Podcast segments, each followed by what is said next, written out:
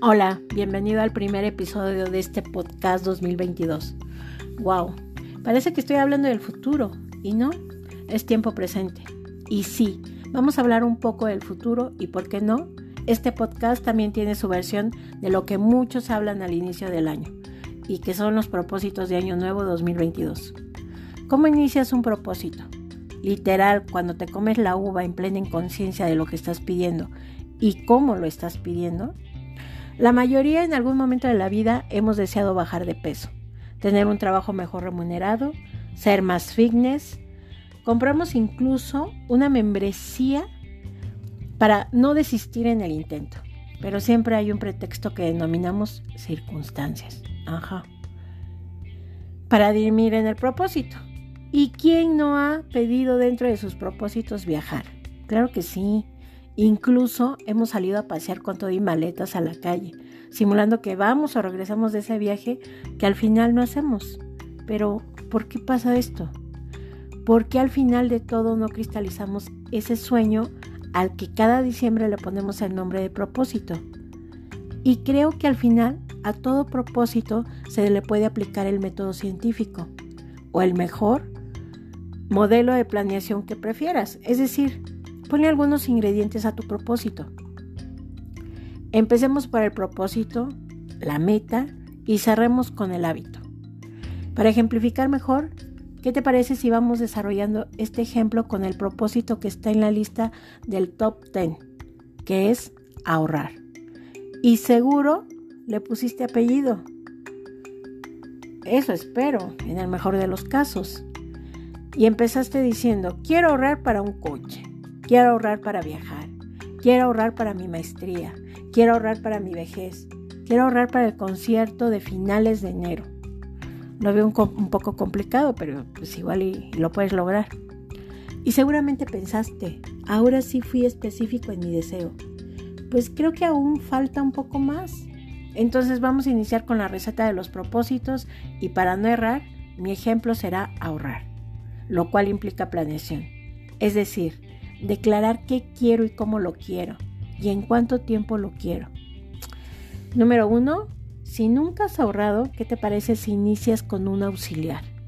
Escoge el que mejor te funcione. Es como iniciar algo que te encanta y ya conoces. Si tú eres fitness y amas el deporte, recordarás que al inicio cambiaste de accesorios hasta encontrar el mejor. La bici que se adecua a tus necesidades y habilidades los guantes de manejar que te quedaron, el casco que se amoldó a tu cabeza y con el cual te sentiste seguro, hasta completar el kit que te hizo más confortable tu salida a la meta y alcanzar la meta que querías que era bajar de peso. Pero también se ha vuelto tu terapia del día y también está siendo tu reserva para años venideros. Ok, lo mismo pasa con el ahorro. Busca un cochinito al cual ames, del cual te enamores, o una alcancía de Star Wars que te motive, o el bote de plástico que viste en YouTube y quieres lograr llenar. O bien, pero es más tecnológico puedes, y puedes iniciar con una cuenta de CETES, de la cual te retiran dinero de tu tarjeta y ni siquiera sientes ese sacrificio que estás haciendo. Bien, ya iniciaste en el ahorro, pero ¿recuerdas para qué? Si ahorras y no sabes para qué, no tiene mucho sentido. Te dejo algunas ideas. Ahorra para un fondo de emergencia. Es decir, ¿qué pasa si inicias tu vida independiente y de repente hay una fuga de gas en tu tanque? Llegan los bomberos, se llevan el gas y mientras realizan la devolución, te quedas sin gas para bañarte, para cocinar, para el café del día. Esto no solo te permite, no solo no te va a permitir ahorrar, sin incrementa tu gasto. Pero si, si tuvieras un fondo de ahorro, no te descapitalizas y solucionas el problema. Número 2. Ahorra a mediano plazo.